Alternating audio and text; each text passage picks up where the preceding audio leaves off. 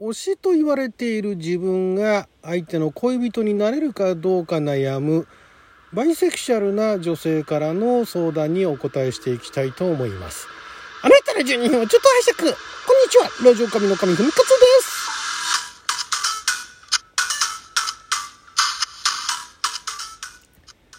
今日は2021年8月11日水曜日六曜は仏滅でございます。毎週水曜日はネットに公開されて誰に向けて相談しているのかわからない恋愛相談を勝手にピックアップして勝手に回答していく帰ってきた勝手に恋愛相談のコーナーをお届けしておりますが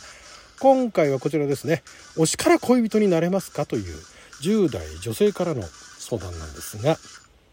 演劇をしている大学生です。最近好きな人ができたのでちょっと複雑ですが相談させてください。所属している演劇サークルで公演を行った際僕のファンになってくれた方がいました。その一人と Twitter など通して仲良くなり現在 LINE も交換しています。過去僕と言っていますが身体性は女性です。その方は大学院生で4歳年上。演劇を見たのはうちの公演が初めてだそうです。毎日 LINE していますし僕が脚本の締め切りに追われている時に長時間作業通話に付き合ってくれたりもします。オフでも3回ほど会って2人で映画にも行きました。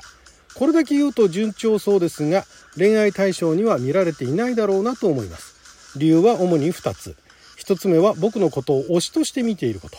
可愛いかっこいい好きいろいろ言われますがそれはあくまで推しとしてむしろ勘違いしそうになって辛いです。2つ目は僕の性別です。意味ありげな格好書きをしてしましてしまいましたがお察しの通り性自認は男性です。相手方ははっきり異性愛者を自称する男性。とは言っても僕もなんとか女性として生きていこうと頑張っているところです。過去この辺重いし関係ないので省略します。僕の見た目はかなり中性的。彼が見に来ていた舞台では男役をやっていたこともあって最初は性別が分からなかったそうです。可愛い系の男の子をイメージしていただければ性別恋愛対象過去性別を問わず好きになります。については彼も知っています。以上のことから彼が仲良くしてくれているのは純粋に推しとして友人としてなのではないかと思っています。ちなみに友人として仲良くしていることもあまり表立って言えたことではないので団員には秘密にしています。このまま彼を好きでいることに不安を感じています。やはり望みは薄いでしょうかということなんですけれども、その後追記があってですね細かい情報を載せておきます。僕のこと服装はボイッシュ過去メンズとレディース半々くらい。声は普段は少し中性的な女声。高い声も低い声も出るので場合によって使い分けてます。今までお付き合いしたことはありません。過去の好きな人は男女比半々くらい。彼にはタメ口一人称お礼。敬語で話す時だけ僕になります。次回公演も男役なので女の子らしい格好をすることはしばらくできませんということですけれども、まあ、これなかなかあの何でしょうね。えー、まあ、ちょっと一筋縄ではいかないというかまずこのあのお便りをお便りっていうかこの相談をねされている方は、えー、見た目は女性というか、まあ、体は女性の体なんだけれども、えー、自分はその性自認は男性であると。だからまあこれトランスジェンダー的なね、えー、部分ですよね。だから、えー、体っていうかまあ頭は男性なんだけれども体は女性と。でなおかつ、えー、性別問わず好きになるというね。だから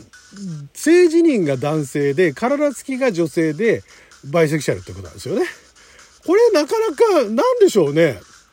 これなかなかなんでしょう。これあの これ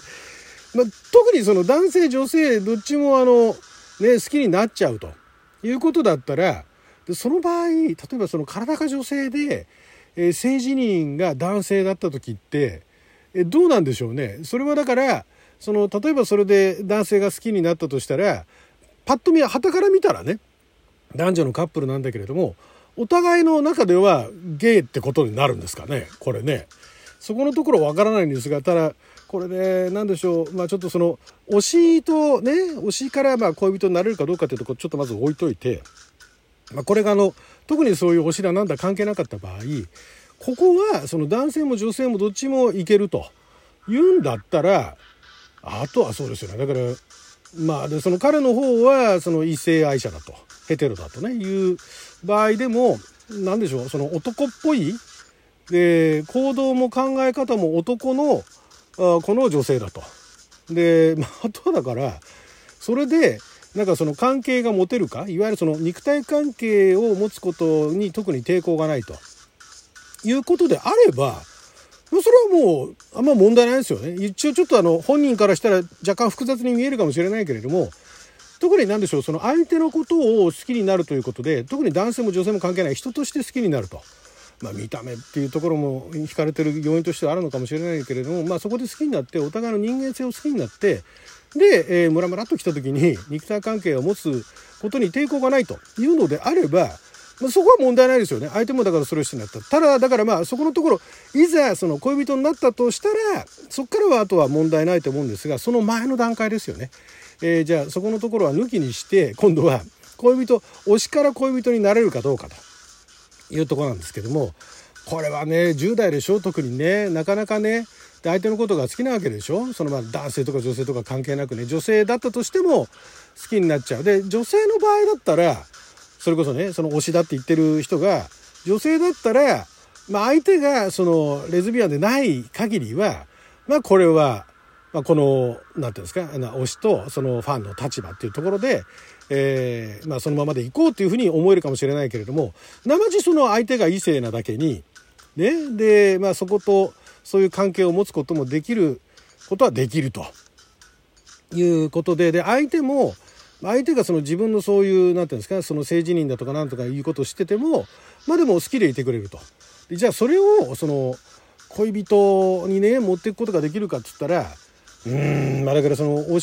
しとしてねでまあでも結構プライベートでいろいろ話してるわけでしょ？でまだ10代ででしかもまだそんなにプロのね自分たちのその学生の中で作ってるっていうところはいいんですけども演劇サークルでね所属している演劇サークルってこれ学生のサークルなのかな？大学の中のサークルなのか分かんないんですけどもそこのところでね、えー、まあ、プロ意識持たれるのはいいと思うんですが、まあ、そこでファンとでその彼自体もこの演劇っていうのをまあ初めて見たということで。うん、そこに演劇のところで演劇的なね話で揉めることもなさそうですしまあだからそのこの相談されてる方がなんかもう本当に好きになっちゃってお付き合いしたいっていうんだったら、まあ、声かけてみたらどうですか？なんかそっちの方向に持ってってなんとなくそういう雰囲気にねしてみるっていうのはどうですかね？ええ、まあだからそれがその彼はそのまあだから自分が推しているね彼女はまあそのなトランスジェンダーというかねそういったところなんだと。だからまあこういう演技ができるんだ素晴らしいみたいな感じになっちゃって 全然恋愛感情湧かないっていうところでまあ、あったら、まあ、そこはちょっとねあの寂しいところがあるかもしれないですけどそのこの彼女からすればね、まあだからそこのところは彼女側の方がまあちょっと行動してみるっていうねもう少しちょっと鎌かけてみるっていうことをしてみてはいかがでしょうかで付き合うってことになってからはそんなに大きな問題は発生しないじゃないですかね。だかまあこれはその政治人云々以前にそのまあ推しからね恋人になれるかどうかっていうところですよね。これがあのどっかのプロダクションに入ってた入ってたりだとかなんかすごいもうプロでいろんなところのあの顔出しをしているっていうなると別の要素が入って難しくなるんですけれどもそこまで行ってないっていう演劇団体であればいいんじゃないですか？ね学生でお互い学生でやってみたらどうですかね？はい、えー、もう一つぐらい行きましょうかね。もう一つ。元彼に対してこの気持ち未練？ということで20代女性からですね。人生で初めてできた彼氏とこの間別れました。短い期間のお付き合いだったので付き合ったとも言い難いのですが男性と手をつないだりキスをしたりいろいろと初めての経験をしました。彼がいなくなってから彼がとても素敵な人でどれだけいい人だったか失ったものは大きかったと実感する毎日を送っては引きずってきているのですが彼に対して思うことは彼との楽しかった時のことが忘れられない。叶うなら彼に愛されてた時彼と遊んだあの日に戻りたい。彼を捉えたくなくて彼が他の子と付き合うことを考えると胸が張り裂けそう。こんな気持ちがずっとループしているのですが彼とやり直したいかと言われたら微妙。これまで好きだった人と絶縁した時は上に書いてあった感情とああもう彼に会えないんだな話せないんだなという悲しみも強くありました。元彼に対してはもう二度と会えないことへの寂しさや悲しさはありません。ただ彼との楽しかった時の思い出に戻りたい。彼に愛されてた時に戻りたい。こういう気持ちが強いです。これは元彼に対して未練ではなく愛してくれてた時の絵の未練でしょうかということなんですが。まあ、まずちょっと一瞬うんと思ったのがこれまで好きだった人と絶縁した時っていうのはその人たちっていうのは付き合ってはいなかったんですね。で、えー、まあ、付き合っていなかったんだけども好きだった人と絶縁した時にはあなんで絶縁したのか分かんないですけどもあもう彼に会えないんだ話せないんだってですごい悲しかったっていうね。いうことなんだけれども付き合ってた人はすごい楽しかったことが思い出されてでまあなんかそのね、その彼が彼を捉えたくないっていうのもあるんだけどももう別れちゃってて。で彼が他のこと付き合うことを考えると胸が張り裂けそう。なんだけどもじゃあ彼とやり直したいかと言われたら微妙と。でまあこれは元彼に対して未練ではなく愛してくれてた時への未練でしょうかというのはなかなかねなかなかの鋭いというかまさにそうなんですよね。その楽しかった思い出良かったことっていうのをやっぱり、えー、まあそれ人によりますけれどもその過去のね付き合ってた人だけではなくて過去いろいろ交流があった人たちとの思い出で楽しかった思い出っていうのが、えー、残ってる時っていうのは、まあ、少なくともその一緒にいた時っていうのはいい関係性を持ってたと。何、かがあって別れてしまった。いろんな物理的なことがあったりだとか精神的なことがあって別れてしまったっていうことがあるとは思うんですけれどもまあそういった時にねあの良かった時のことっていうのをがあるとまあそれを思い出すと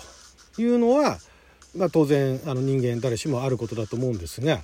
でだからってじゃあやり直したいかっていうと微妙だって言ったら その楽しかったことだから自分がしてほしいことだとか自分がすごい楽しかったでそれは極端なこと言っちゃえば彼氏と一緒じゃなかった時でも楽しかった思い出っていうのがあるわけじゃないですか。ねまあ、それとだからその異性と付き合ってるっていうところではまたちょっとニュアンスが違うと、ね、いうふうに思う思いたいというところあるかもしれませんけれどもまあだからそれは遊びっていうかのその過ごしてきた内容が違うからそう思うんであってだからまあいい思い出としてね同じようなまあその思い出を超えるようなね、楽しい経験をしようっていうふうに考えてみてはどうですかね。なかなかそういう対象が見つからないとねそこを塗り替えるのは難しいと思うんですけれども、まあ、だから愛してくれた時への未練っていうような感覚でいいと思いますよ、まあ、ちょっと微妙に違うところあるかもしれないですけども楽しかった思い出が忘れられないっていうことで別に忘れなくていいと思います。新しい思い出作っていきましょう。はいということで12分間の記者のお時間いただきありがとうございました。それじゃあまた。